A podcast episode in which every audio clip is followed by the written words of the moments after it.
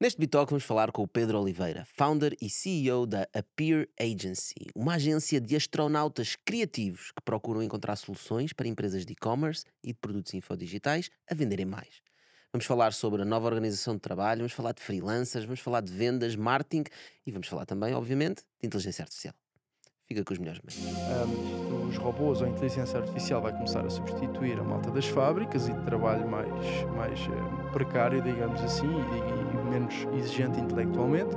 Depois passará para a parte da organização, logística e etc. Depois para isto e talvez um dia, um dia, venha a substituir o trabalho criativo. Não, normalmente dizia-se, essa é a única parte que não, que vai, não vai ser E possível o engraçado fazer. é olhar que isto está a ser tudo ao contrário. Porque os primeiros trabalhos que estão a ser substituídos são os de criatividade. Mas será que tu estás a iludir a ti próprio? Talvez. Porque não queres ser substituído Não sei, sabes que isto, isto. Eu não tenho medo disso porque. um, É, tu não you adapt or you die. tens peras para fazer crescer em Marte. mas, mas tipo, tu adaptas ou morres sempre. Os negócios são assim.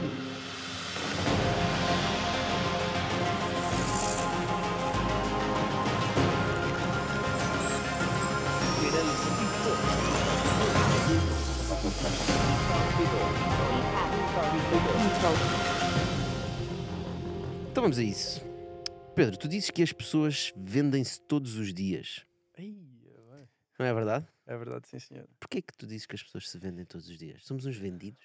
Isso liga-se com, com o primeiro livro de, de empreendedorismo e negócios e vendas que eu li, que é o, que é o Vender ao Humano, do Daniel H. Pink, um, que é um autor que eu, na realidade, não leio muito. Foi o único livro que li dele, um, mas que, na realidade, me deixou essa ideia muito hum, implantada na cabeça de que, de que nós somos todos vendedores e que estamos constantemente a vender.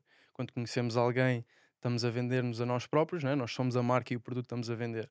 Ou seja, o nome da marca, Pedro Oliveira. Um, o que é que eu faço, em que é que eu sou bom, em que é que eu sou mau. Qual é o teu produto, no fundo? não é? Exatamente, exatamente. Um, e isso abriu-me a mente para essa concepção de olhar assim para a vida de que mesmo quem não se considera vendedor é vendedor. Um, e é por causa desse livro que eu digo que as pessoas se vendem todos os dias e que se devem vender todos os dias, não numa má perspectiva, Yeah. Uh, e não no, um sentido, vendido. não no sentido literal, uh, mas no sentido um, subjetivo da, da cena. Mas isso é um bocado, acaba por ser um bocadinho redutor. Achas?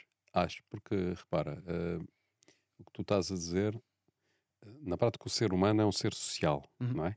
Portanto, vive da comunicação com os outros. Portanto, estamos a reduzir eh, a comunicação à venda. Porque a partir daí, qualquer comunicação que, que a gente tenha é uma venda. Aí eu acho que não é reduzirmos à venda o que é o problema, aí o problema é qual é que é a tua definição de venda e a tua definição de venda e a minha definição de venda. Porque a venda pressupõe obter algo em troca, não é? Uhum. Eh, ou seja, tu estás a tentar eh, que a pessoa adquira um produto ou um serviço, ou seja, aquilo que for, em troca de uma remuneração. Uhum. Ou seja, ela até pode ser por troca, não é? Podes Uhum. trocar eh, o serviço por conchas. Mas nem sempre a comunicação tem a ver com, com isso, não é? A comunicação tem muitos outros, eh, muitas outras funções. Concordo, concordo a, a 100%, mas na realidade eu acho que nós esperamos sempre alguém de troca, sempre. Mesmo quando nós queremos genuinamente fazer uma boa ação, também o fazemos porque nos sabe bem. Há uma, há uma, uma segregação de hormonas que nos faz sentir bem. E isso não, não, não tira a legitimidade de hum, tu fazeres ou não uma boa ação só porque também te sabe bem. É uma situação win-win no caso, não é? Haver alguém de troca não, não tem de ter sempre uma conotação negativa. Ah, seja, por exemplo, nisto, fazer uma boa ação, seja ah, numa venda. Uma venda pode ser uma situação muito positiva para ambas as partes. Aliás, esse deve Normalmente é, ser. deve esse ser, deve não é? ser. uh, Porque senão não há venda. Exatamente. Esse Às deve ser vezes o há, eu não devia ter havido. Pois, Exatamente, exatamente. Portanto, na Tens tens sempre os 15 dias para poder desfazer a venda. a garantia. Mesmo quando tu, às vezes, estás a fazer uma venda, vamos agora usar mesmo a palavra venda, que é uma palavra forte, ah, Uhum. porque é conotada a uma coisa específica, que tem a ver com negócios, tem a ver com ganhar dinheiro. Tem alguma Portanto, conotação negativa. Tem É sempre isso. transação financeira. Exato, tem-se essa ideia. Mas tu podes fazer vendas quando, por exemplo, tu conheces uma pessoa num evento, Uhum. não é? E essa pessoa tem uma dificuldade. E tu disponibilizas-te a ajudar e ajudas essa pessoa. A pessoa vai-se embora e foi ajudada. Isso foi uma venda ou não foi uma venda? Pode ser visto como uma venda, porque na Hum. verdade eu dei algo, não estou à espera de alguém em troca, mas eu estou a criar um goodwill Yeah. com essa pessoa. E se eu fizer isto várias vezes a várias pessoas, às tantas eu estou a criar uma marca, não é? Uhum, uhum. que as pessoas dizem: Não, pá, se tens uma dificuldade, pá, o Tocha ajuda-te nessa cena. Ah, e depois, algum dia, né, podes ter um retorno que tu Yeah. nem estavas à espera. Ou seja, tu para teres um bom karma tens que passar a vida a vender, é? A- fazeres qualquer coisa, porque é que as pessoas interagem. E, e outro exemplo completamente diferente: tu estás a ter uma discussão com uma pessoa sobre um tema, tu tens um ponto de vista normalmente, né? ou tens curiosidade para saber sobre alguma coisa. Uhum. Tu também estás a comprar. Sim, na realidade, eu acho que nós precisamos sempre dessa transação. Estavas a dizer há pouco que nós somos animais sociais, por isso é que precisamos desta comunicação uns com os outros. E a comunicação é troca de ideias à partida. Né? Ahm, se formos ao core, é sempre uma partilha de alguma coisa, de opinião, de conselho, Pode ser do género. ideias, emoções, À partida é um- é uma partilha de, de algo. E logo aí é uma transação. Portanto, hum, se nós somos animais sociais, nós precisamos destas transações, nem que ela seja em comunicação. Eu acho que não devemos, não devemos hum, cometer o erro de dar conotação negativa quando ouvimos a palavra venda ou transação ou, ou quando alguém nos diz sim, eu estou a fazer algo por alguém porque me sabe bem, ou eu estou a produzir como vocês ou como eu, imenso conteúdo sem pedir nada em troca e sem vender nada, porque é isso que eu quero fazer, porque gosto, porque me sabe bem, porque gosto de partilhar de conhecimento e porque sei que isso no back-end me está a gerar goodwill, me está, está a criar a minha marca e que eventualmente isso me vai ajudar a alavancar X, Y e Z.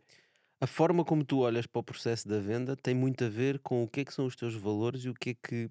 a forma como tu olhas para o mundo. Porque eu posso dizer que, pá, eu sou um profissional que trabalho numa área X hum, e quero conseguir mais de vender mais um produto ou conseguir trazer mais pessoas para a minha equipa ou conseguir fazer qualquer coisa, né? Se eu à partida já começo de uma forma negativa ou já sou uma pessoa menos, digamos, boa, as coisas que eu vou mudar se calhar não vão ser tão corretas, não é? Portanto, se tu olhas de uma forma positiva, tu podes tornar-te melhor se pensares em ti, como é que eu posso ser melhor vendedor de alguma coisa que eu quero atingir. Quando tu és um vendedor de banha da cobra, Uhum.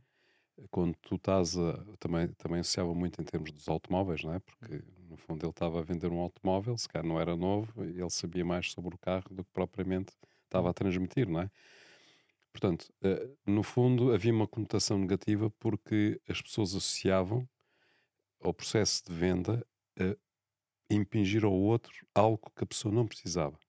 Uhum. Portanto, hoje em dia, as empresas, e seja quem for, procura precisamente fazer o contrário, ou seja, procura eh, apresentar o seu produto, o seu serviço, como sendo algo que vai resolver um problema existente do outro lado. Daí o vendedor de automóveis, chamemos-lhe assim, não é? Deixou de estar in. Já ninguém contrata o vendedor de automóveis. Epá, é a questão de.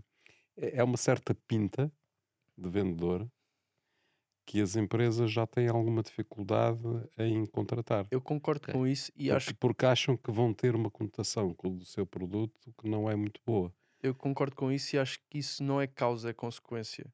Ou seja, não é as empresas que mudaram e por causa disso hum, as empresas ou os vendedores ou whatever já não procuram esse tipo de venda, Não, não, foi o público. mas é porque o consumidor mudou, passa a ter outras ferramentas, tem acesso a toda a informação e mais alguma, Claro, reviews, ah, explicação de vídeos, background das empresas, tem-se acesso a tudo, tudo, tudo, tudo. Ah, mas a tendência é essa, ainda para mais com Web3, que vocês ah, trabalham bastante. A, a ideia, o conceito é esse, não é? é a transparência à partida.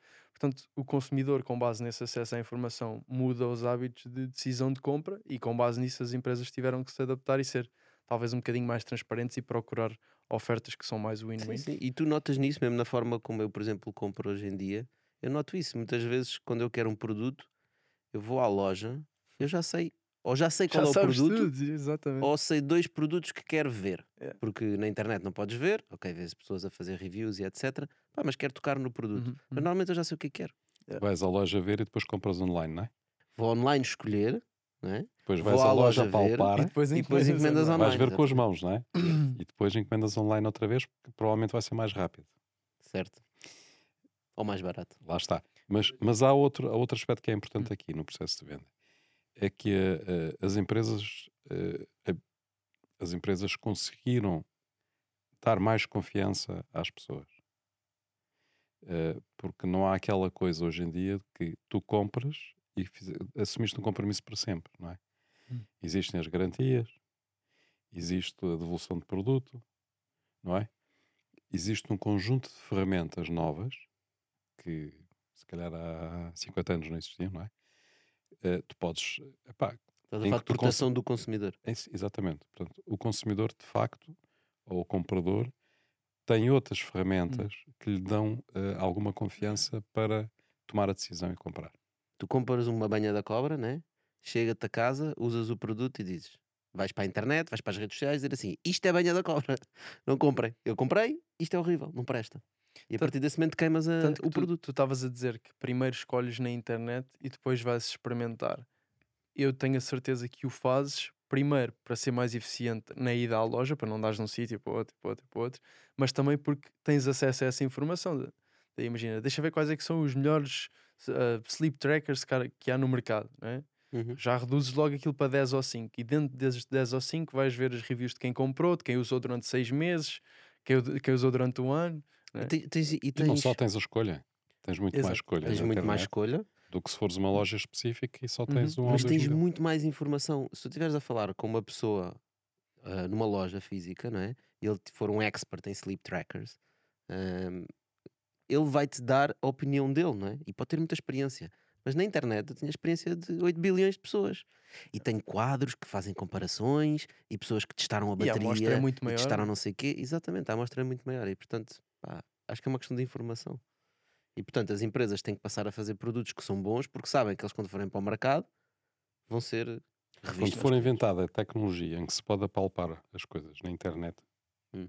as Já não deixam, precisas de ir à as loja. pessoas deixam de ir à loja. É a realidade aumentada. Exato, a realidade aumentada. Não estamos muito longe.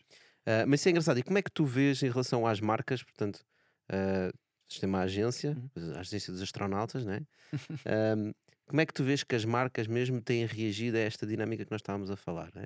Porque as pessoas deixaram de, de, de confiar tanto nas lojas físicas, não é? passam a confiar mais na loja online. O marketing digital torna-se importante, mas torna-se também muito importante gerir as pessoas e a comunidade ah, de clientes, digamos assim. As marcas estão atentas a isso?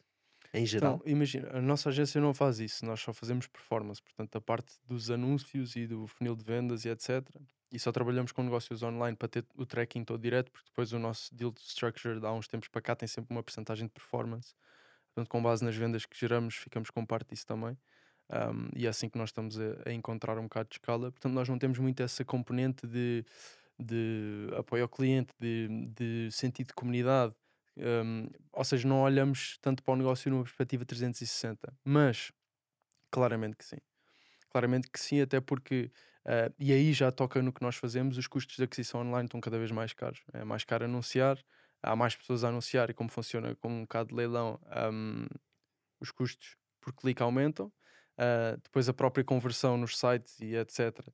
ahm, diminui por, ou pode diminuir porque há mais concorrência na internet, há mais pessoas a vender, ahm, há cada vez mais ah, banha da cobra também em, em tudo o que se vende online, né? portanto as pessoas são também mais ah, receptivas, principalmente quando o ticket vai subindo, ahm, e como tal nós temos que trabalhar principalmente com e-commerce numa componente de retenção, ou seja, ahm, como é que nós conseguimos, na nossa, em primeira instância, reduzir ao máximo o primeiro custo de aquisição, mas depois como é que tu no back-end valorizas o lifetime deal deste, deste cliente. Às vezes nós até podemos criar estratégias que, que te vão fazer perder dinheiro na primeira aquisição, mas porque, mas porque tu já sabes que, que Ok. o ciclo de O que vida tu estás a médio- dizer no fundo é adquirir um cliente tem um custo alto Hum, e vocês trabalham em técnicas de manter o cliente fidelizado à marca e Hum. continuar a comprar o produto. Por exatamente. exemplo, vender shampoos, eu compro o primeiro shampoo desta marca, Uhum. custou, imagina, 40 euros a adquiri-lo, eu até perdi dinheiro a adquiri-lo, mas sei que ele durante os próximos 24 meses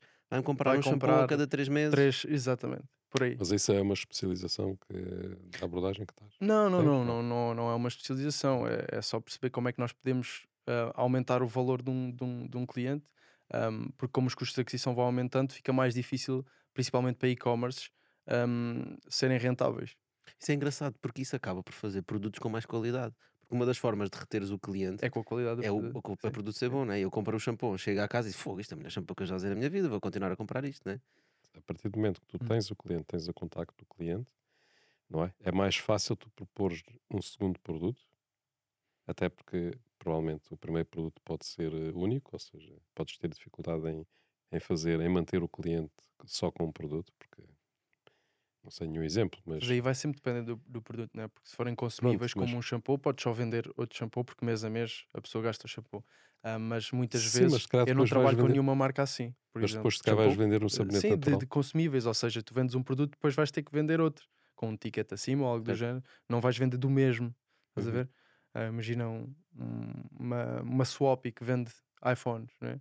Não vais conseguir vender um iPhone todos os meses. Pois é, isso Claro, que estavas é isso que eu estou a dizer. Exatamente.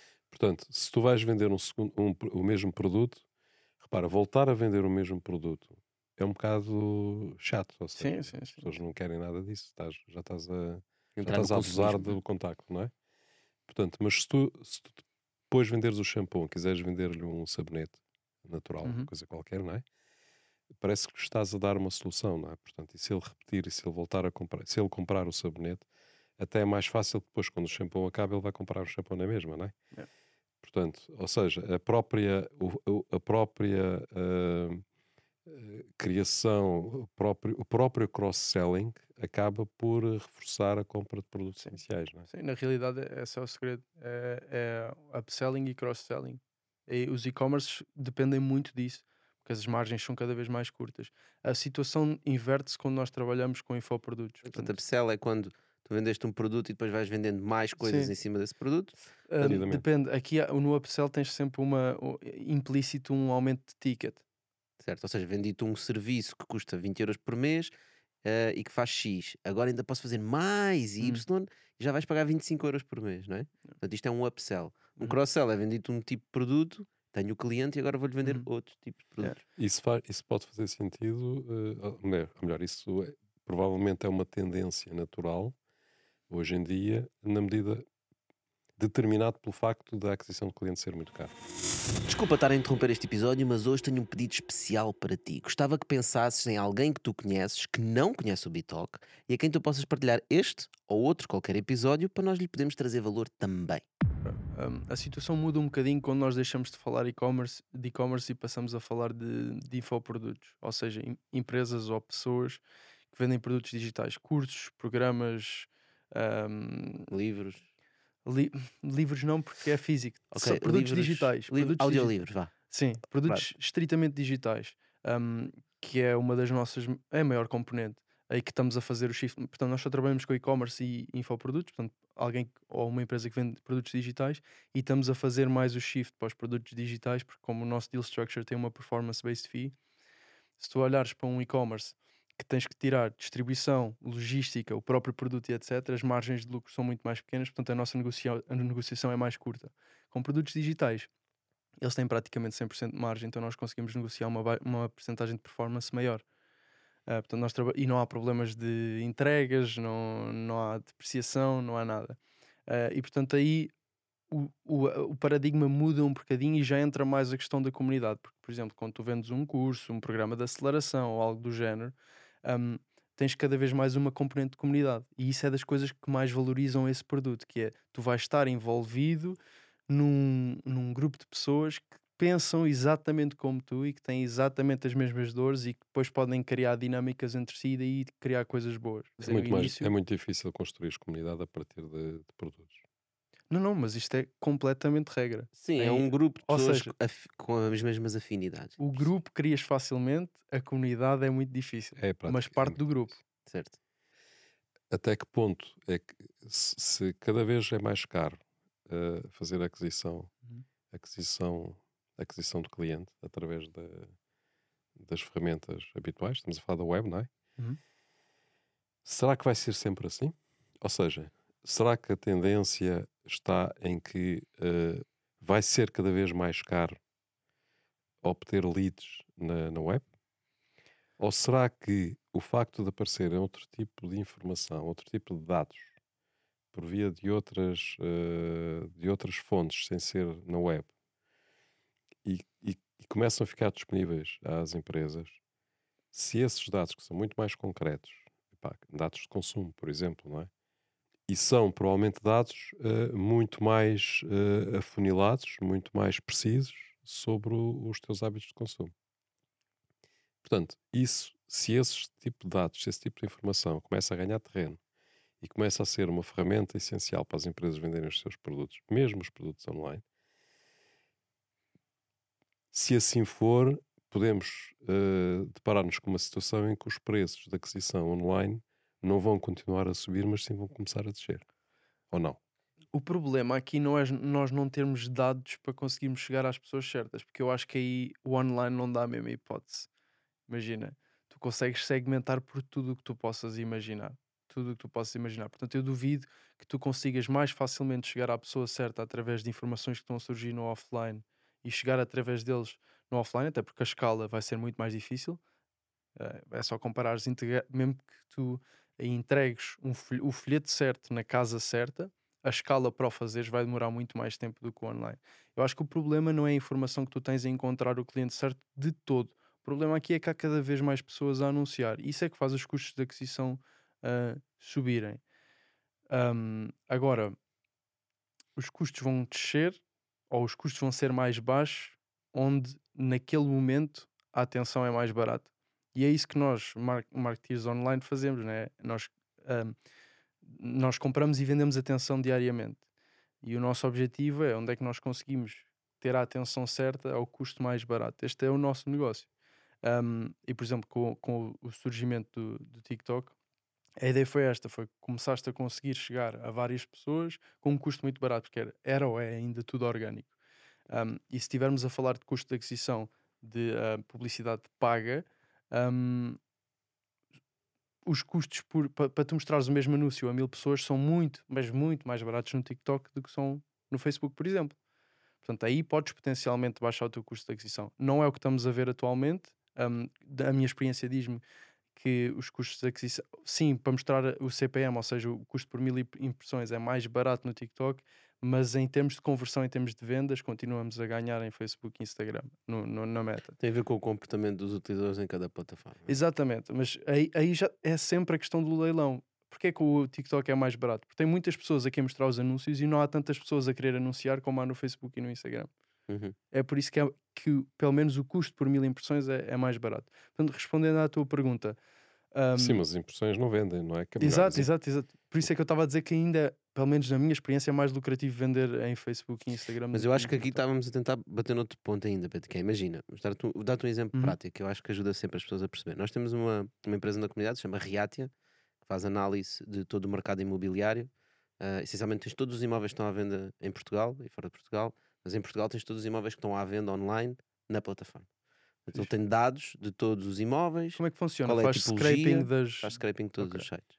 E, e, mas para além de fazer scraping, depois tens que dizer atenção que estes dois anúncios que têm fotografias diferentes e tal dizem respeito ao mesmo Tem imóvel. duplicados, precisas okay, de tecnologia okay. de identificação de duplicados, portanto é, tem ainda alguma componente tecnológica bastante Complexo. avançada. Uhum. Um, nesse caso, tu podes, como marca, imagina que eu quero vender algum produto para casa, uhum. uma casa específica que o meu cliente perfeito é alguém que vive num T2, né? em numa zona específica, a Riatia tem esses dados. Ou seja, tu consegues ir lá e beber dados que tu não consegues sacar do Facebook nem do Google. O Google sabe que o Tocha vai a estes sites e faz isto e faz aquilo. Não sabe uhum. em casa que eu vivo ainda. Aliás, há quem diga que uh, a Amazon queria comprar, ou se comprou, não sei se já comprou o Rumba, aqueles robozinhos de limpeza, né?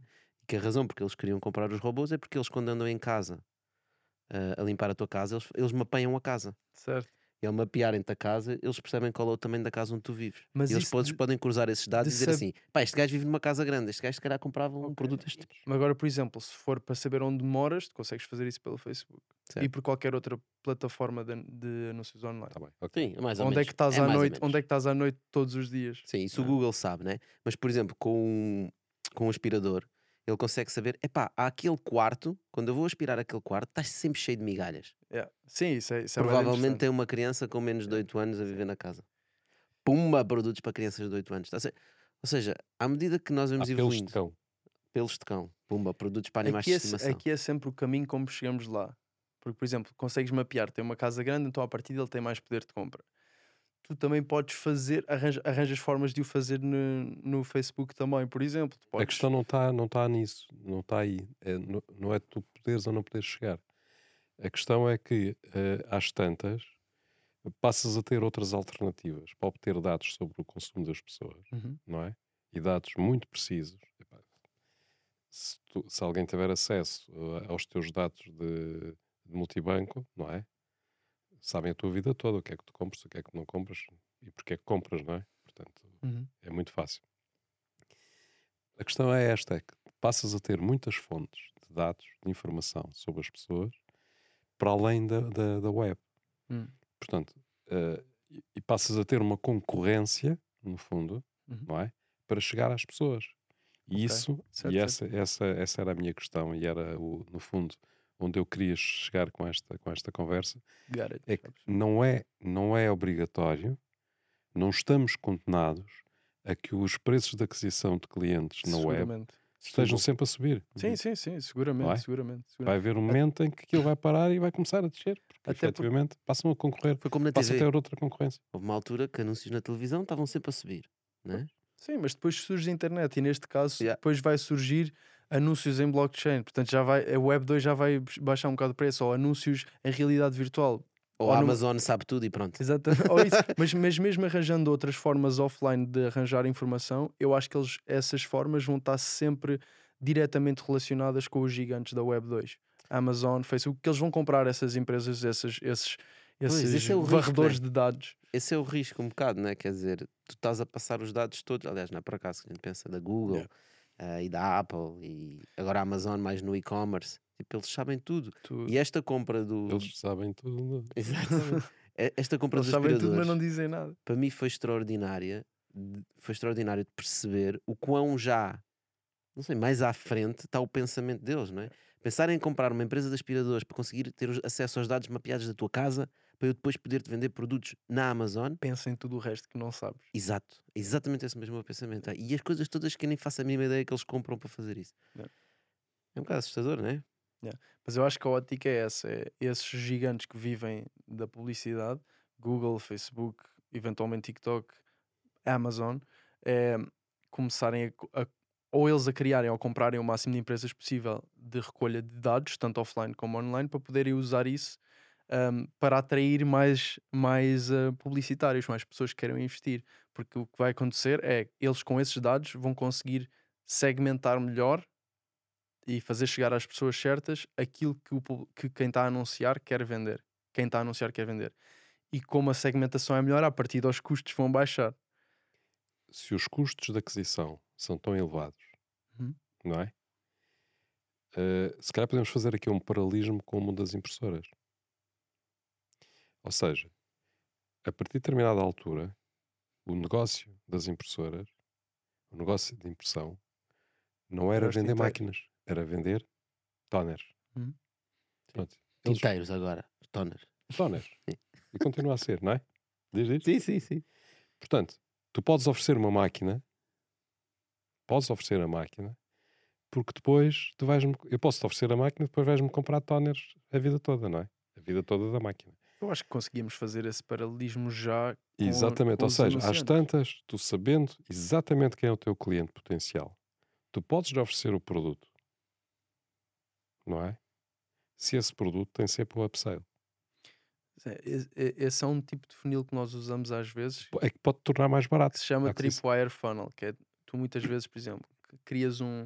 tens um livro para vender. Tripwire é tipo aqueles fios que se Yeah, põem quando yeah, tu yeah. tocas e aquilo. Yeah. Yeah. É tipo para ficares lá preso. Yeah, E rebenta Imagina, uma bomba, normalmente, nos Tu agora assim. queres, queres lançar um livro, ou vocês querem lançar o livro do Bitalk.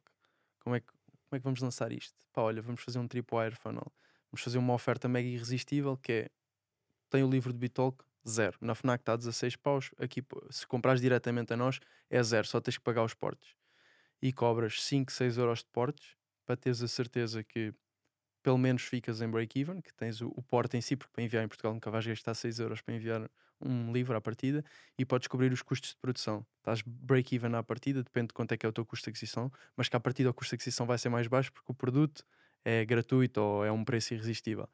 sabendo que depois no back-end vendes o evento do Bitol, que vendes o evento a essas pessoas que tu já sabes que te confiaram na marca o suficiente e tiveram interesse para tirar 5 ou 6 euros para pagar os portos. É diferente do que uma lead gerada ou é diferente do que um seguidor. Uhum. Então, já estás a perceber porque é que ele diz, não é? Que ele diz que até, que até na Lua fazem crescer peras. Exato.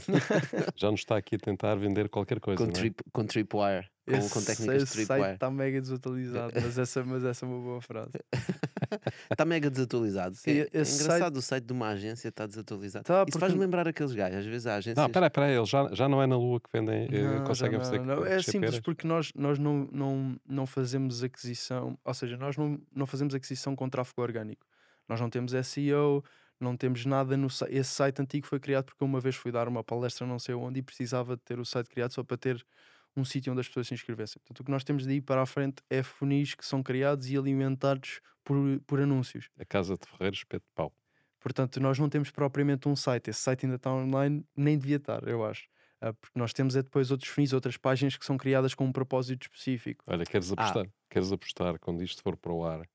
Quando este Vital for para o ar, já tem um novo site. O que estás a dizer no fundo é vocês fazem ações na web para converter clientes, mas vocês não mandam o cliente, ah, agora vão ao meu site, que é o que toda a gente faz, não é? Ah, queres saber mais? Vai a este site. Não, vocês fazem landing pages, portanto, Hum. páginas web específicas Yeah. que têm uma mensagem específica que vai tocar nos pontos que fizeram o trigger quando ele carregou no anúncio. e que aumenta a conversão por causa disso. Porque geralmente, e isso é o, que, é, o, é o que tu aprendes quando começas a trabalhar só online na parte da, da conversão de anúncios e etc., de reduzir os custos de aquisição, que é os sites, por norma, são completamente inúteis. Para a maioria dos casos, obviamente. Um, porque funcionam como um muro, a maioria das vezes. A pessoa entra Tu num site, lá e não, não- há uma mensagem encontrar. Uhum. específica, há um monte de opções diferentes, blá, blá, blá, a pessoa pode fazer uns cliques e ir-se embora, ou entra, overwhelmed, vai-se embora. Portanto, quando tu queres vender online, quando queres baixar os teus custos de aquisição, tu tens de mandar as pessoas para um funil que tem uma mensagem, uma oferta concreta, só um caminho possível a seguir. Um, e é por isso que, tanto com os nossos clientes como, como connosco, nós geralmente fazemos funis e landing pages criadas com um propósito, com uma, uma perspectiva de persuasão e de copywriting específica para aumentar ao máximo a taxa de conversão. Até porque, dando um exemplo prático, tu quando tens o site, estás a comunicar para toda a audiência, não é? Uhum. pode ser para um- uma panóplia muito grande, mas tu podes estar a vender um produto muito específico que é só para ah, rapazes dos 21 aos 24 que vivem sozinhos porque estão a estudar. E tu aí fazes uma landing page onde passas uma mensagem só para Yeah. eles Exatamente. e que tiras no- 80 ou 90% do que tens no site. Exatamente. não é? E isso Exatamente. aumenta drasticamente a A taxa de conversão, drasticamente. Sim. Isso é engraçado. Mas provavelmente precisas de transmitir confiança e a partir dessa landing page podes aceder ao, ao site mais geral e obter Sim, mais imagina, informação, não é? é o ideal é teres ambos. Que não é, depende de caso para caso, mas no nosso caso fa- faria sentido ter um site porreiro com alguns case studies e etc. Mostrar Ah, clientes, Na- passados, etc. Só que fazemos isso também nas contratar landing uma pages, agência, por não é? exemplo. Agora estamos a Pedro, terminar. vocês precisam de contratar uma agência.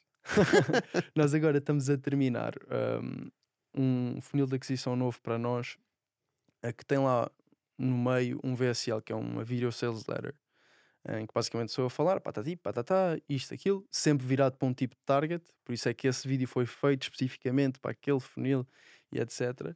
Um, e nesse próprio vídeo nós mostramos case studies, temos ao longo do, do- da landing page, temos ah, testemunhos da malta, temos ah, números, percebes? Portanto, é, é só pegar nas peças todas que vamos tendo e para esta situação específica vamos montar este puzzle. Agora diz uma coisa, ah, com as novas tecnologias de inteligência artificial que existem, Uhum. ah, não será que o vosso trabalho passa a ser ah, feito automaticamente? Já haviam muitas ferramentas e na realidade o objetivo da AI, pelo menos nas próximas na próxima década ou nas próximas duas décadas, não é substituir necessariamente os humanos, é dar-nos uma espécie de superpoderes. Né? É hum, aqui- passar aquele período de pensar o que é que vamos fazer, começar a ter ideias, montar o esboço, hum, que, que muitas vezes é o que demora mais tempo, uh, tornar-nos 90 ou 95% mais eficientes nesse processo um, e dar é aquele toque final, aquele toque humano final, porque obviamente ainda não estamos no ponto disto conseguir fazer 100% do trabalho, um, pelo menos em algumas funções, um, de, de substituir 100% o, o trabalho humano. Portanto, o que é que isso me diz a mim? Que a minha agência consegue trabalhar mais rápido e com menos custos. Isto traz mais margem. Agora, claro que, que vamos ter que adaptar à partida, mas é engraçado olhar para isto porque quando, quando falávamos de robôs, inteligência artificial, um, isto, os robôs ou a inteligência artificial vai começar a substituir a malta das fábricas e de trabalho mais, mais um, precário, digamos assim, e, e menos exigente intelectualmente. Depois passará para a parte da organização, logística etc. Depois para isto e talvez um dia, um dia, venha a substituir o trabalho criativo. Não, normalmente dizia-se, essa é a única parte Que não vai, não vai ser E possível o fazer. engraçado é olhar que isto está a ser tudo ao contrário. Porque os primeiros trabalhos que estão a ser substituídos são os de criatividade. Imagens, Mas tu não estás a dizer que design, substituídos. copywriting. Estás a- tu, tu- estás a dizer é que são ferramentas Sim, sim, sim, para sim, tu- sim. para Mas nesta, melhor. nesta ótica da substituição, o processo está a acontecer ao contrário. Mas que é será que tu estás a iludir a ti próprio? Talvez. Porque não queres ser substituído pelo. Não sei, sabes que isto, artificial? isto. Eu não tenho medo disso, porque. um, É, tu não you tens medo adapt or you ainda die. tens peras para fazer crescer em Marte. mas, mas tipo, tu adaptas ou morres sempre. Os negócios são assim. Qual é o limite da inteligência, de facto? Hum. Se ela já está a entrar naquilo que são as componentes mais criativas, não é? Eu, eu, vi uma, eu vi um post no LinkedIn ontem que é muito interessante. Mas basicamente era um post dele, com aquelas adivinhas de porcaria do género. A mãe do João tem ah, como filhas a Maria, o Paulo e o Pedro. Como é que se chama o quarto Como é que se filho? chama o quarto filho? E o ChatGPT estava. ah, Não, essa, não, não, não sei tem um dizer porque filho. não me deste essa, essa informação. informação não está aí. E, ou seja, estava ali. Ou seja, dentro da panóplia de eh, hipóteses que aquilo, que aquilo abre, eh, tudo o que vai mudar no mundo ahm, e a inteligência que efetivamente aquilo nos, nos pode dar a nós, porque o objetivo ainda é esse, né? aumentar a nossa capacidade Uhum. enquanto humanos e tornar-nos super-humanos de alguma forma, dentro disso ainda é algo limitado. Ele é. As pessoas que fazem as perguntas certas e Hum. dão a informação certa são as que têm os melhores resultados. Então está a aparecer um género de. Eu acho que vai ser muito forte nos próximos anos. É quase um trabalho, é um trabalho específico, que é saber fazer Bom as perguntas certas. Ser bom bom perguntador, perguntador. é uma boa, é uma boa. Que é, tu contratas pessoas, porque sabes que o ChatGPT pode-te ajudar. Hum. ChatGPT vão aparecer Sim, outras. sim, sim. Segura- Só que ele está Seguramente a Google só vai que ele está a aprender com as perguntas certas e está a aprender com as perguntas erradas. Ou seja, em bom rigor, nós ainda estamos na idade da pedra. Claro, mas a questão é, neste momento, o que tu tens lá tem muito valor, mas tu chegares lá e fizeres a pergunta errada e colocares os dados de forma pouco É, ou interessante, se usares vais ter aquilo uma como- resposta pouco se interessante. usares aquilo como o Google, que ele vai-te dar a resposta do Google. Certo. É a história dos macacos amendoins. Não é? Qual é a história dos macacos? É, pagas com amendoins, tens macacos, não é? Portanto, se estás a tentar eh, passar-lhe a perna em termos de inteligência, não é? Obviamente ele responde a dizer que é estúpido. Tudo bem. As perguntas é muito interessante porque tu começas já a ver muitas pessoas a trabalhar nesta área ahm, que essencialmente estão já a ensinar as pessoas a fazer perguntas ao, AI. Uhum, não é? Porque uma coisa é tu chegares lá e não percebes nada daquilo e fazes uma pergunta, outra coisa é saberes realmente fazer a pergunta. E portanto, mais uma vez, o AI vai-nos substituir? Não, mais uma vez, com tecnologia estamos a destruir os, se calhar os copywriters antigos Uhum. que se sentavam à frente do computador e escreviam em texto por pessoas que têm Hum. que pensar a forma Yeah. certa de perguntar à AI para ela lhes dar o copyright. por exemplo, é essa ferramenta que input é que dás ah, sobre o teu produto e sobre o teu target.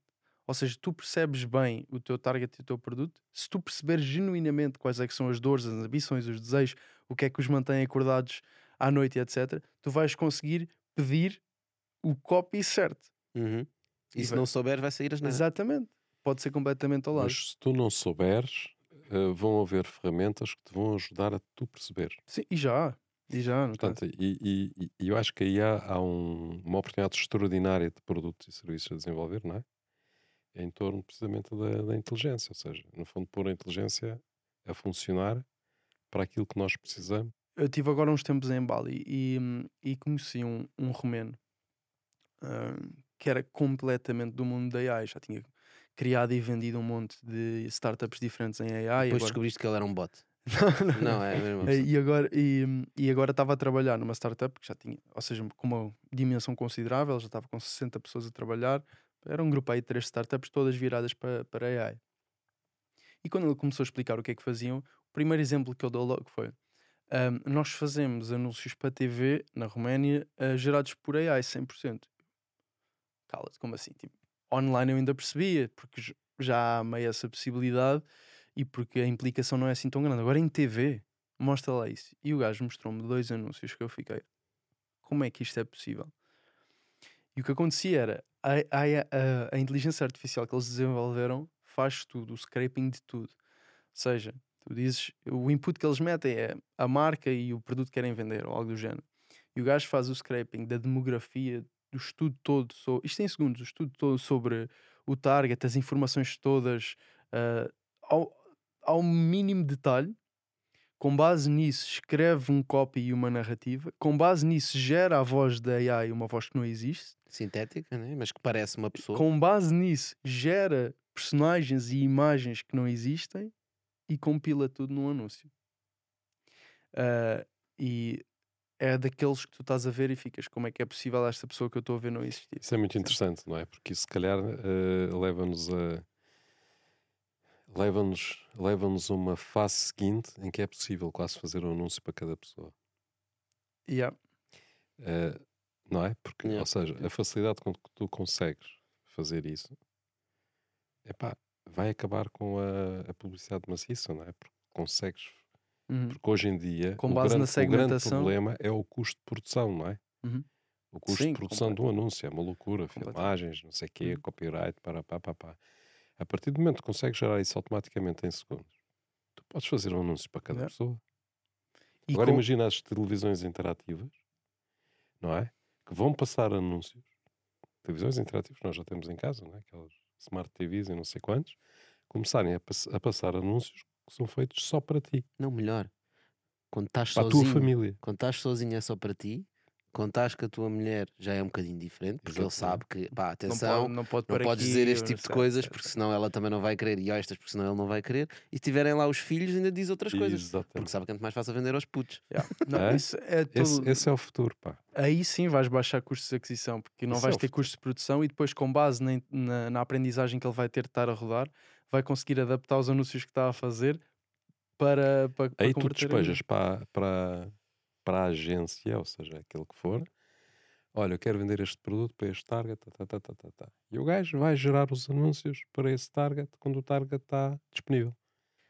Faz sentido no futuro uma inteligência artificial ter uma conta bancária? Ou seja, imagina, hum. tu podias criar um AI que corre em cima do Web3, uma blockchain descentralizada, ninguém é dono daquele AI, ele tem uma carteira, uma wallet, né?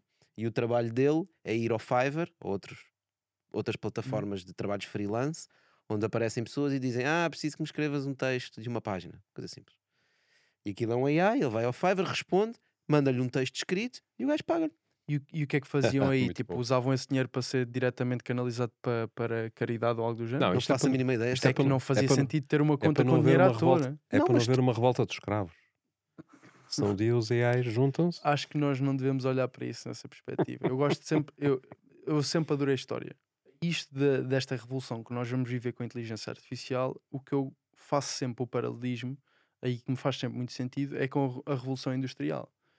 Nós tivemos décadas e décadas e décadas de extrema crise económica, um, pessoas uh, a viver na miséria durante décadas, eu diria principalmente no século, um, século XVIII, 19, 18, 19, antes, antes da 18 e 19, antes da, da Revolução Industrial.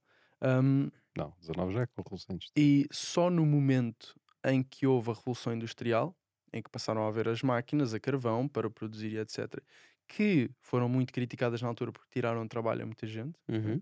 que é o mesmo que nós vamos criticar agora, só nesse momento em que substituíram as pessoas e deixaram de ter que pagar essas pessoas e por causa disso os produtos baixaram muito de preço e em cima disso um, a própria fábrica produzia muito mais, portanto mais um motivo para baixar os preços só aí é que foi possível combater a inflação, baixar os preços e, com base nisso, gerar um novo boost económico que nos alavancou ao longo do século XX e agora no século XXI. foi um boost populacional. Também. Sim, Também. mas é consequência disto Também. que o está a dizer. É, é, foi consequência da disponibilização de maior quantidade de alimento. Sim, ou seja, está tá tudo interligado na, na, realidade, porque a Revolução Industrial também ajuda a fazer chegar melhor comida a mais pessoas. Em mais quantidade, acima mais quantidade. Sim, sim, eu acho que é um paralelismo excelente e acho que é o que vai acontecer agora. Obviamente que este exemplo estávamos a dar de uma AI que tem uma wallet é um, só um exercício de Sim, sim, sim, pensamento. sim. Não acredito que isso vai acontecer nos próximos anos. Acho que estamos muito longe. Mas é um, é um exercício filosófico assim. interessante para fazer. Exato. É. Mas vai acontecer o mesmo na Revolução Industrial, que é, vai haver uma data de trabalhos que vão desaparecer ou vão Uhum. diminuir drasticamente o número de pessoas que são necessárias para o fazer e vão aparecer outros. É. Vão aparecer estas pessoas que têm que saber interagir com uma AI, têm que saber o que lhe perguntar, É. têm que saber onde ir buscar dados, têm que saber fornecer dados. né? Uma panóplia de coisas que nós ainda nem sequer conseguimos É. imaginar. E as- Na na verdade é que todos os, todos os momentos de disrupção na história que, houveram, que houve levaram a que fossem destruídos eh, empregos e profissões e surgissem outras. É destruição criativa. E na verdade, o que foi criado em termos de quantidade de empregos foi muito mais Maior. do que aquilo que destruiu. em conjunto com esses tipos de trabalho terminarem, têm que surgir outros tipos de trabalho e oportunidades para chegar a esses tipos de trabalho. Portanto, isto tem de ser uma inovação 360 e não só na execução do, ahm, do trabalho em si. A questão da globalização ia muito atrás de- desse paradigma, que era passar, no fundo, eh, contratar mão de obra mais barata, não é? Longe do, do consumidor. E isso levou, por exemplo, que nos Estados Unidos houvesse, um, não só nos Estados Unidos, mas nos Estados Unidos foi muito sentido todo o processo de desindustrialização, não é? Tens ali aquelas, aqueles estados eh, que eram dominados pela indústria automóvel, não é? Detroit, etc. Ou seja, Michigan. Epá, que desapareceram do ponto de vista como comunidades industriais, não é? Agora está na hora de nós irmos à nossa frigideira. Ok. Ok? Como sabes, isto é um Bitalk e eu vou-te pedir para escolheres um, um envelope, por favor. Ok. Obrigado. Vamos aqui para o ovo estrelado.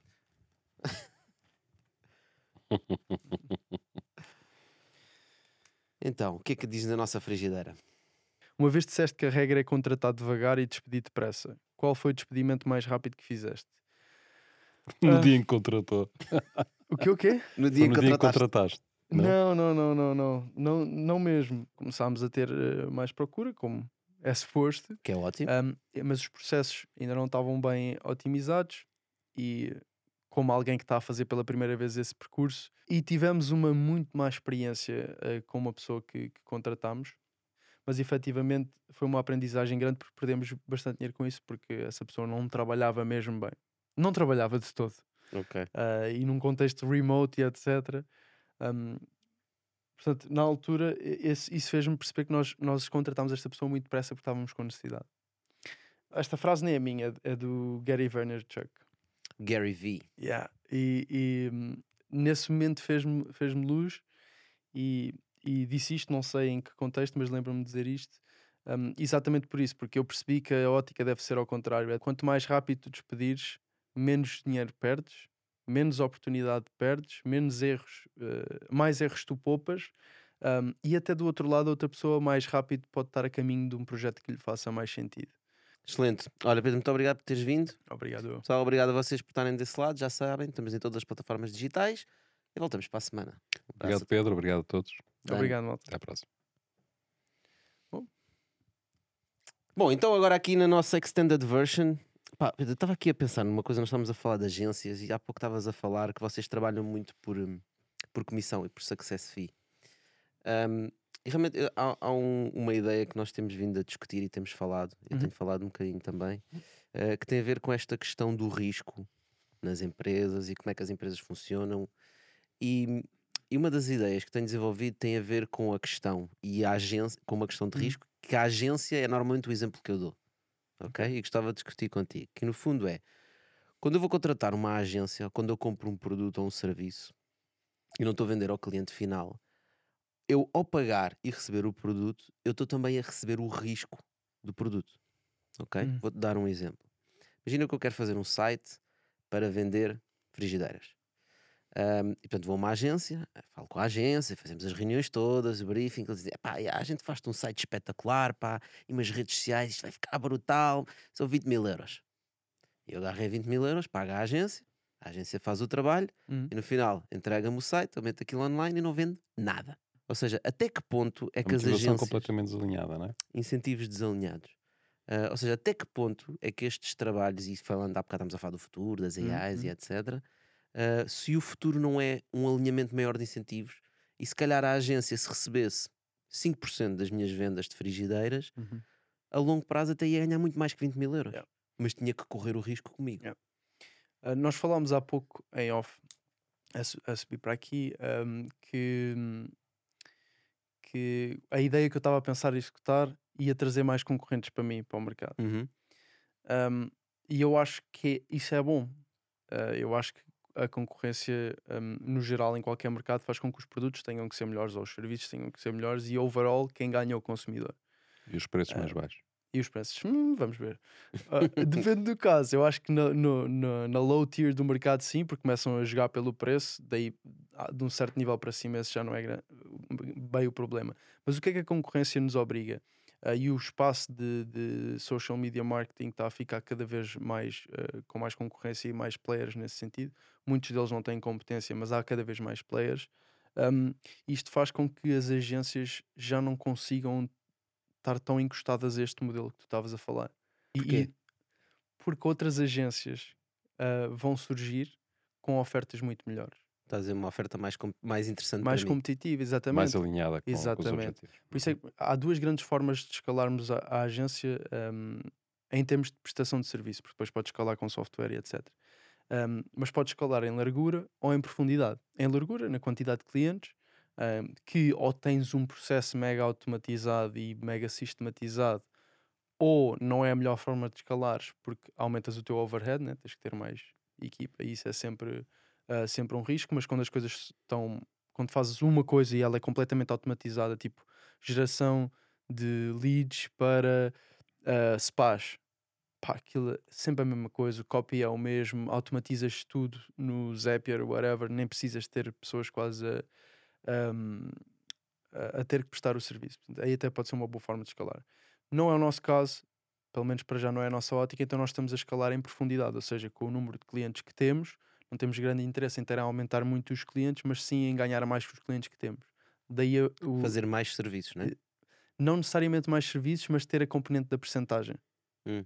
Estás a ver? Quanto mais eles fizerem, mais nós vamos fazer também. Quanto melhor trabalho nós fizermos para eles, melhor também. Quanto pior, se fizermos um mau trabalho e eles não ganharem nada, nós também não ganhamos. Mas tu só consegues escalar em profundidade se tiveres acordado uma success fee. Exatamente, Um fee de exatamente. sucesso. Exatamente. E Pode mediante. não ser. Podes cobrar eh, mais serviços. Como Sim, faziam Sim, mas antes. isso implica tu já, já Implica aumentares, a tua, est- aumentares a tua estrutura de custos. Precisas ter mais pessoas a prestar mais serviço, etc. Um, e como à partida até tem que ser pessoas que são qualificadas para prestar esses serviços, ou, ou tens que investir muito em formá-las, ou vais ter que contratar player, um, colaboradores que te vão custar caro. E se nós começarmos a olhar para, para o mercado das agências, um, e engane-se quem estiver no mundo das agências e achar que isto não é assim, e não é porque eu sou dono da razão, porque não, não é isso mesmo to- de todo que eu estou a dizer, é factual. Um, são, são dados e basta olhar principalmente lá para fora para ver isso. Há cada vez mais players e isto faz com que as agências tenham que assumir cada vez mais risco.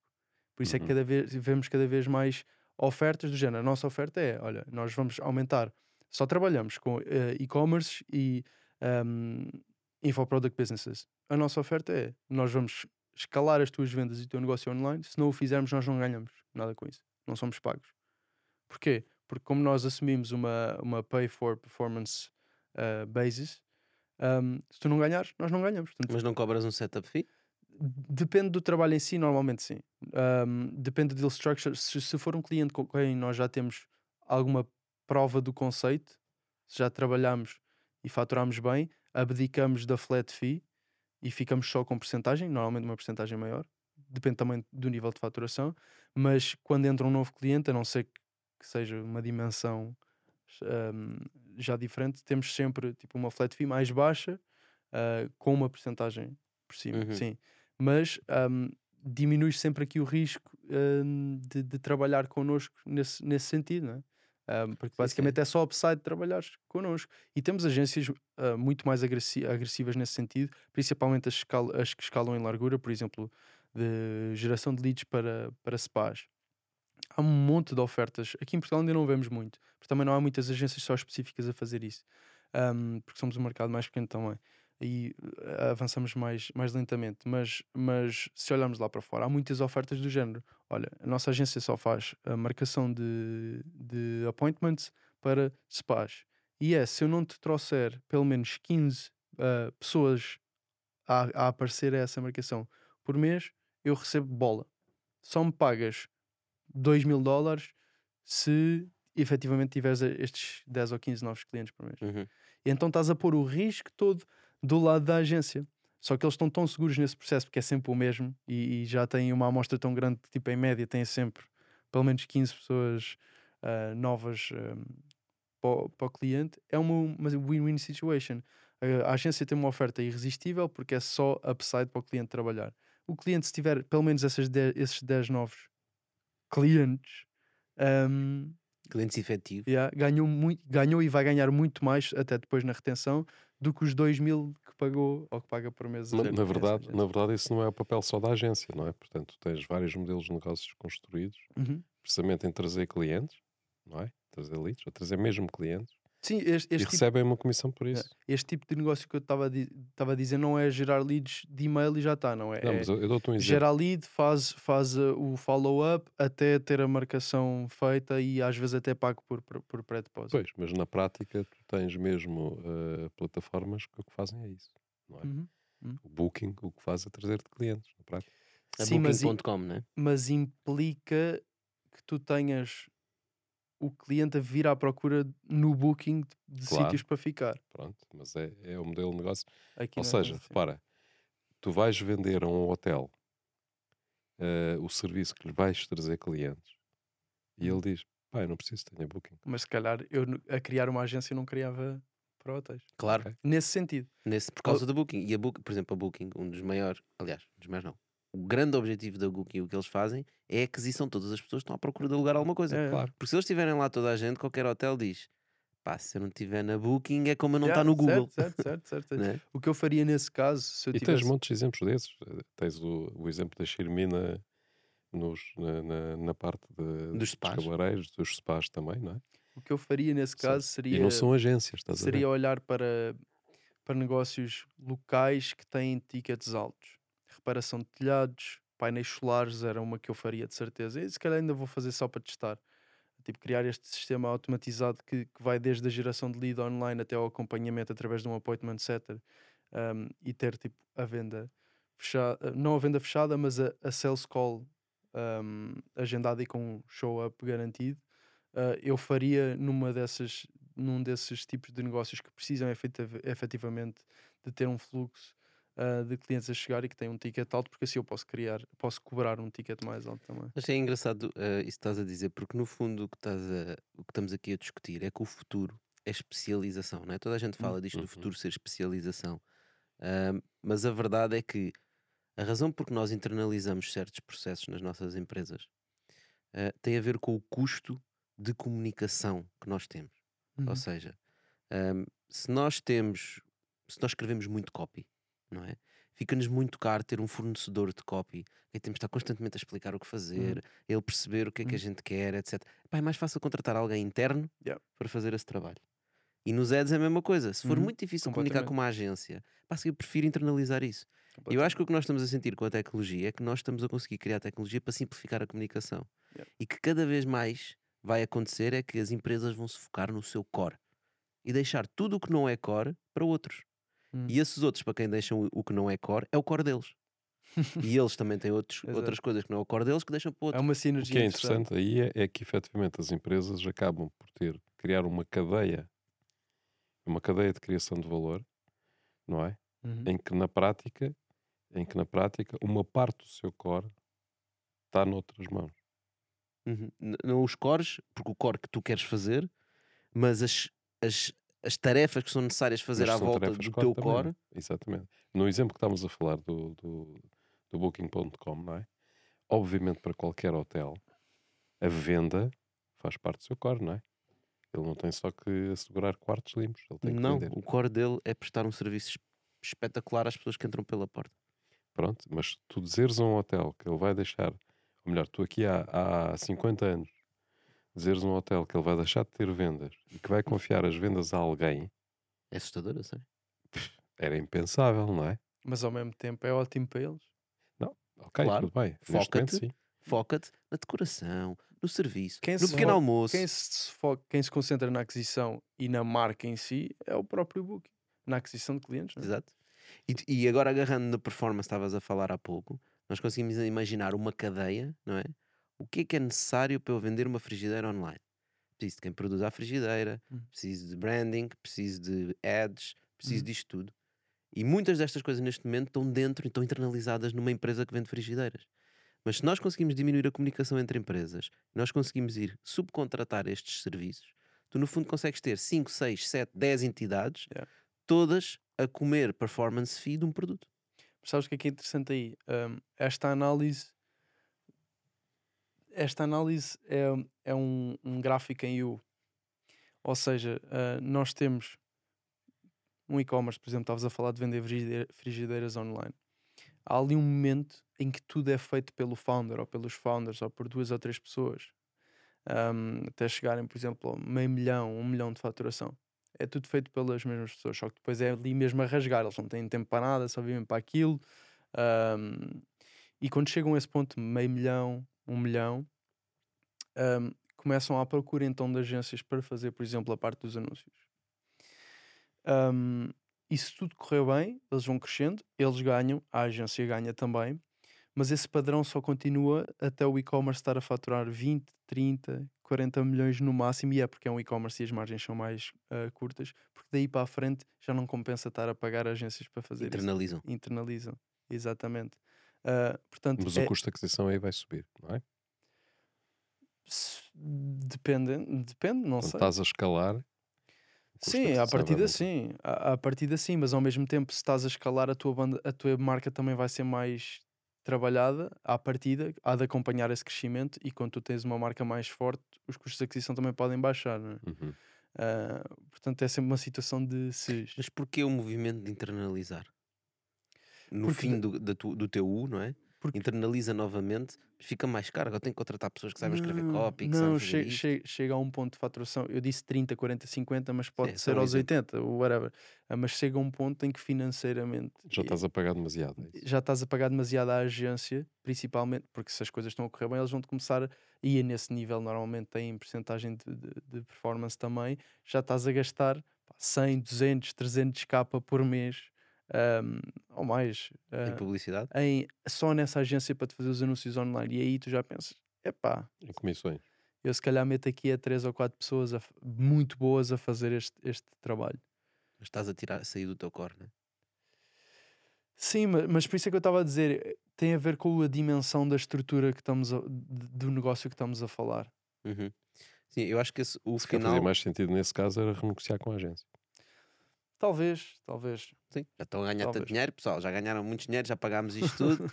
Agora cortam tudo. Só que ele não queria dar essa solução, não é? Uhum. Talvez, talvez. Não sei, mas por acaso isso é um, é um fenómeno muito, interessante dentro do mundo das agências. A malta fala mesmo isso, é difícil trabalhar com, com negócios online que estejam a fazer mais do que 50 milhões por ano, porque deixa de fazer sentido para eles externalizarem esse. O que é que para ti define uma agência? Porque na verdade é um serviço que tu prestas, não é? Hum. Um freelance é uma agência do one man show? Já, eu diria que, que é mesmo isso. Uma agência é um, é um grupo de pessoas, ou uma, uma instituição que presta serviços de alguma coisa. Não precisa ter de marketing. O freelancer é, um, one- é uma agência do One Man Show que muitas das agências que, que, que um gajo vê na net ahm, que estão a começar. Pintam a ideia de que são uma agência, um grupo e a equipa trata disto Não, e não, é um freelancer só. É um mas, é mas é só um freelancer, sim. Mas tu podes ter um freelancer que tem uma data de outros freelancers a quem recorre Sim, sim, Né? sim, sim, sim. eh, e de certa forma assim monta.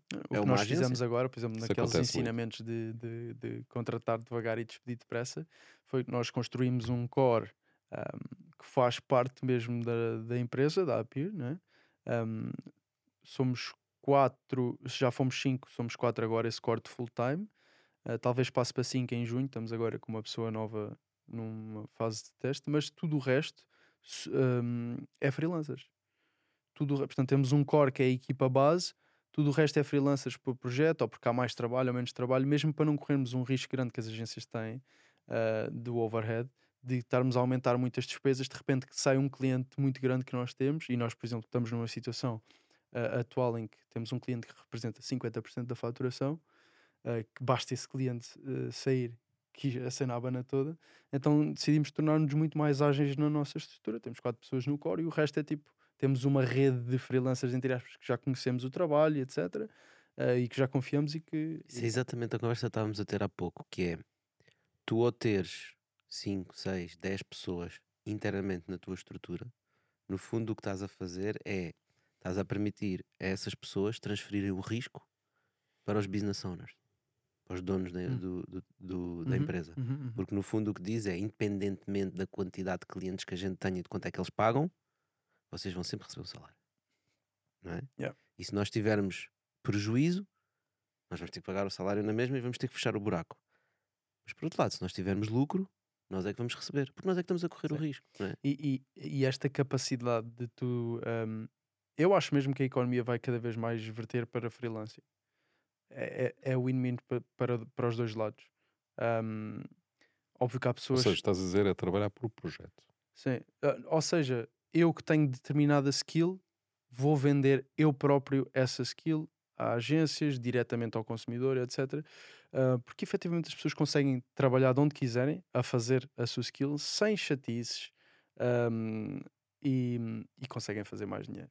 Agora, há pessoas que continuam a ter grande aversão ao risco e que vão sempre ter e que nunca vão ser freelancers por causa disso. Mas a verdade é que agora qualquer pessoa tem a capacidade de aprender uma skill e vendê-la esta flexibilidade de estrutura em agência com suporte em freelancing permite à própria agência servir muito melhor ah, ou de forma mais competitiva o cliente final. Claro. Porquê? Que és Sempre sim, flexível. mas Porque como tens essa flexibilidade de estrutura, tu podes fazer ofertas destas malucas de pá, se eu não te dou isto, se eu não te entrego isto que eu estou a dizer que consigo entregar, não tens de pagar ou whatever, o que quer que seja Mas a nesse oferta. caso, para que a agência?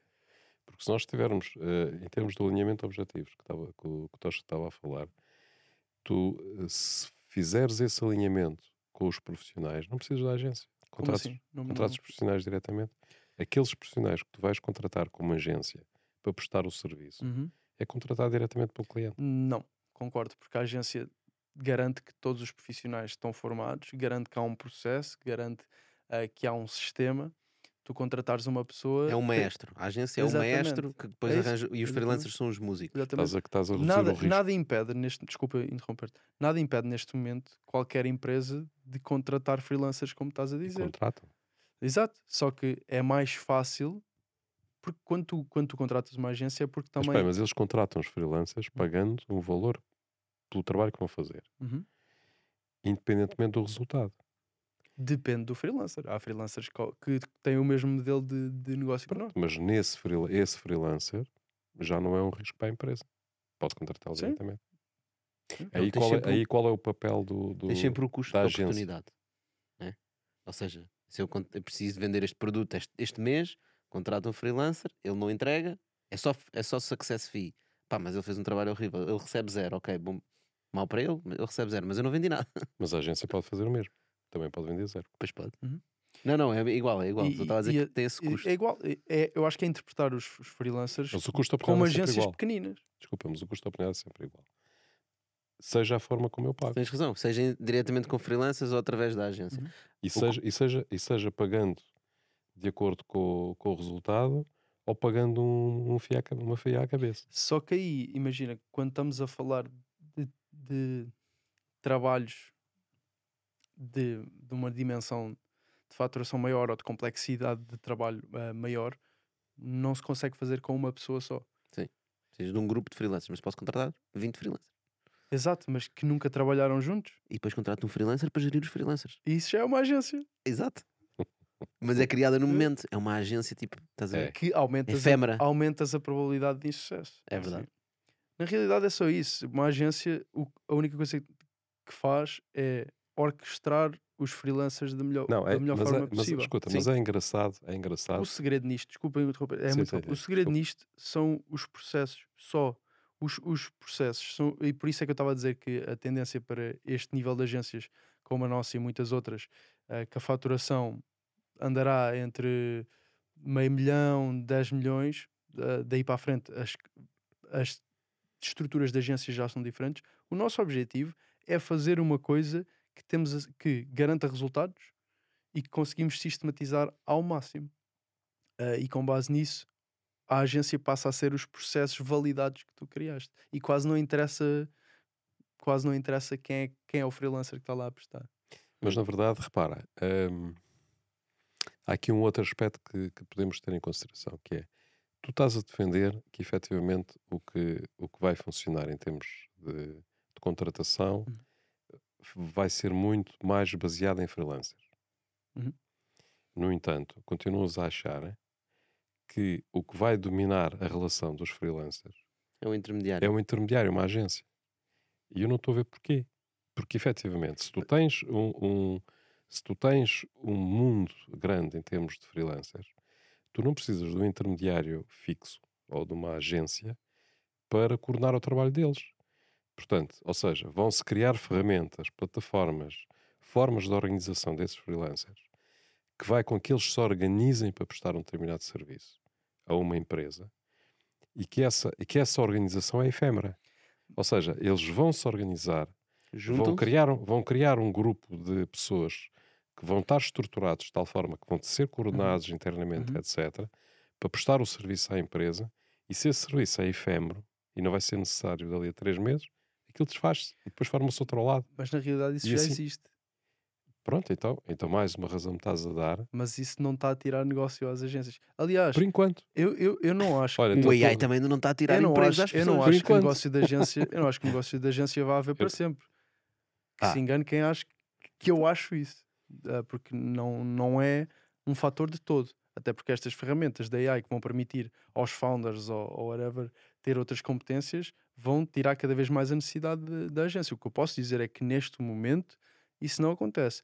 Pese embora já hajam várias ah, Mas estamos a falar várias- de futuro, Pedro. Estamos Sim, falar mas pese embora, mesmo atualmente, já hajam várias plataformas onde os freelancers estão ah, aglomerados, Upwork, Fiverr e etc., que não tiram negócio às agências. Mas é diferente. Repara, esses estão apostados no, no negócio um por um. Ou seja, eles propõem os seus serviços ao cliente final. Uhum.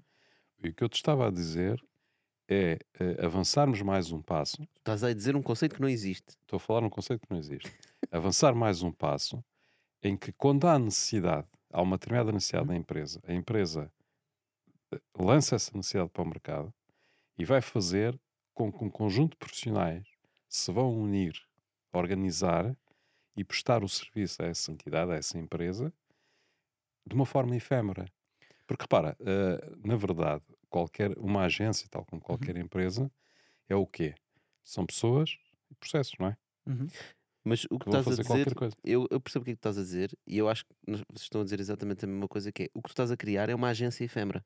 É Uhum. Uma agência efêmera. Sim, na não é? realidade. É, em vez de haver agências fixas, é, aparece, desaparece. Aparece, Aparece, aí o que estamos a fazer, eu acho, já é a Mas fal- é muito mais eficiente. já é a falar nas, nas, nas- Vai dar ao mesmo, eu acho, porque é mais Não, eficiente. tu tens é mais... uma estrutura fixa. Tu também podes contratar uma agência durante um, dois meses e não trabalhar mais com Tá eles, bem, tu só tens- para um projeto mesmo tu específico, que é a mesma coisa. tu Estás a mesmo- contratar um grupo de freelancers. Certo, Pedro, Pedro, mas tu tens já um grau de ineficiência a partir do momento que tu tens custos fixos, independentemente do trabalho que tenhas. Uh, certo, mas os freelancers também implicam custos fixos. a Mas é deles. título individual. Mas é deles é eu tenho, eu tenho enquanto agência, vai dar ao mesmo, eu acho. Mas tu estás a cobrir o risco, como dissemos há, boca- há pouco, estás a cobrir Hum. o risco das pessoas que trabalham contigo. Isso significa que Hum. quando houver um upside, eles não têm acesso a esse upside. Certo. Numa agência efêmera, tu podes dar o upside. Porque como é um efêmero, o upside é daquele projeto. Estás a ver? E se não houver um upside, pá, também ninguém Ok, ganha. certo, certo, certo. Certo. Sim, eu acho que isso é interessante, mas ao fim e ao cabo isso é uma empresa de recursos humanos, certo? Tem de ser uma, Então, uma, uma, uma entidade que tem uma rede de freelancers que recebe um projeto e que contacta um X número Não, de não. freelancers para juntar. Tu crias um sistema, um, um, um processo, tu crias uma tecnologia, se quiseres, Uhum. que permite fazer isso. Ou seja, não há nenhuma entidade que esteja, que esteja a Uma entidade aquilo. centralizada. Exatamente. É, é, no fundo, é em marketing descentralizado. Ok. Agências descentralizadas. É como Bitcoin. Certo, aí, aí o problema é juntas, juntas 10, 10 músicos diferentes que nunca se conheceram para fazer uma música. Yeah. Pode sair muito bem ou pode Mas não há- sair sequer. Pois, Pois mas pode. mas há, há- haverá formas. epá, houve- Haverá formas. Eu Haverá gosto da formas. ideia, acho que faz sentido. haverá formas. Eu acho que Até, até sentido. porque há músicos que já se conhecem e vão, Eu- dizer: olha, certo. vamos, vamos certo. responder a este projeto, vamos falar Certo, com o António, vamos falar com o Manel, vamos falar com. eu estava a dizer especificamente músicos que não se, não se conhecem. de outras nacionalidades, porque à partida, se fosse uma plataforma, se fosse, eu estou a, a interpretar isso mais numa perspectiva de software, né? um, à partida será worldwide, portanto, ainda mais dispar fica. Bom, então nós terminamos aqui, vamos ali para trás para uma mesinha e vamos formular esta, esta empresa Esta ideia. Esta ideia. ah, e vamos iniciar já. Alguém vai fazê-lo. Alguém vai. Façam, Apanha. Apanha a ideia. Apanhem as ideias. Eu tenho uma ideia semelhante para, para uma.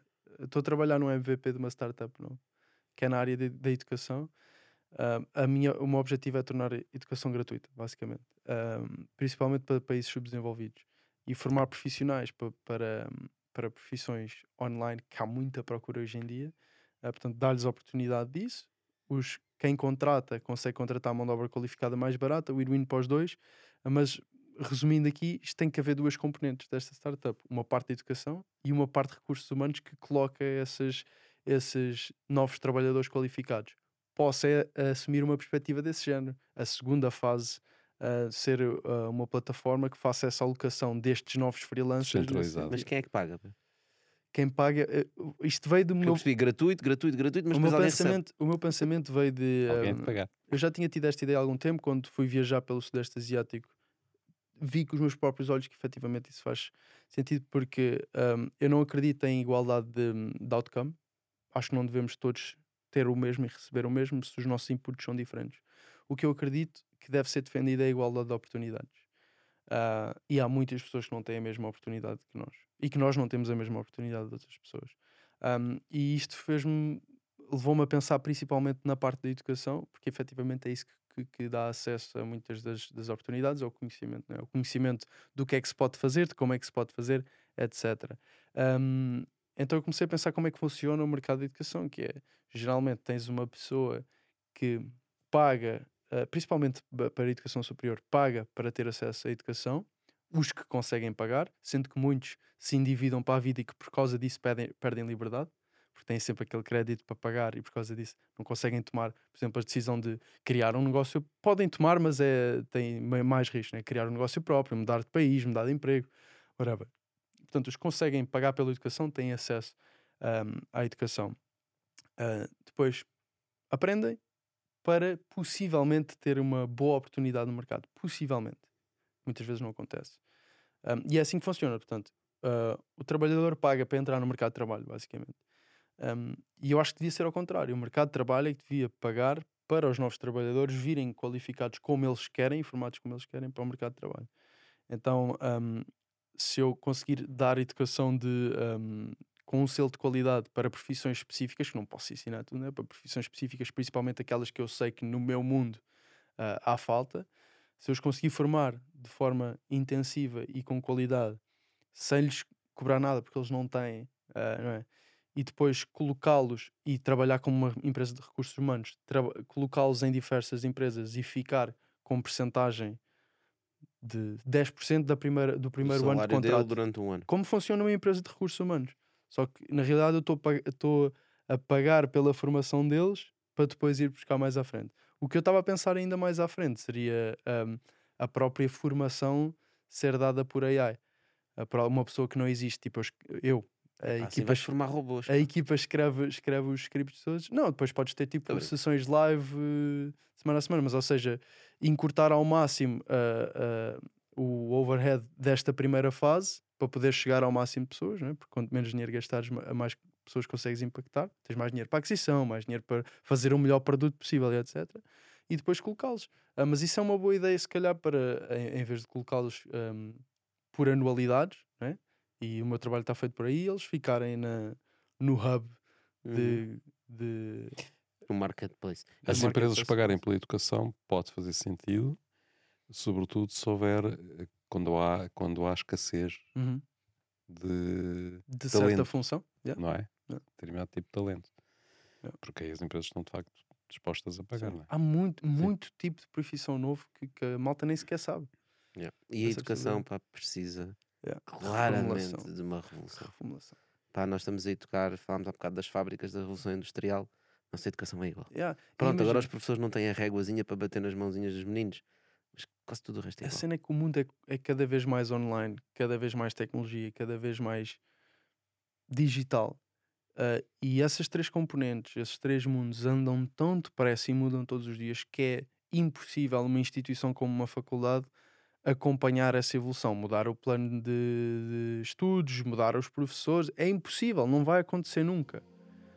Um, portanto, seguramente a educação tem que mudar para um modelo mais. Sem dúvida.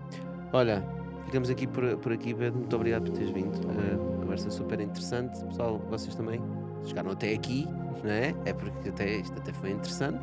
Mas já agora deem-nos aí um likezinho no vídeo, um comentário, ou façam aí algum comentário que é para Pedro depois ir lá responder. Exato, eu respondo aos comentários todos. É? Imagina, Boa. agora eram bons. Está feito. Pessoal, comentem. Bem, pessoal, já sabem, partilhem este, este episódio com alguém que acham que possa trazer valor. Nós voltamos para a semana. Pedro, mais uma vez, Obrigado, Pedro. Obrigado. Obrigado. Feito. Agora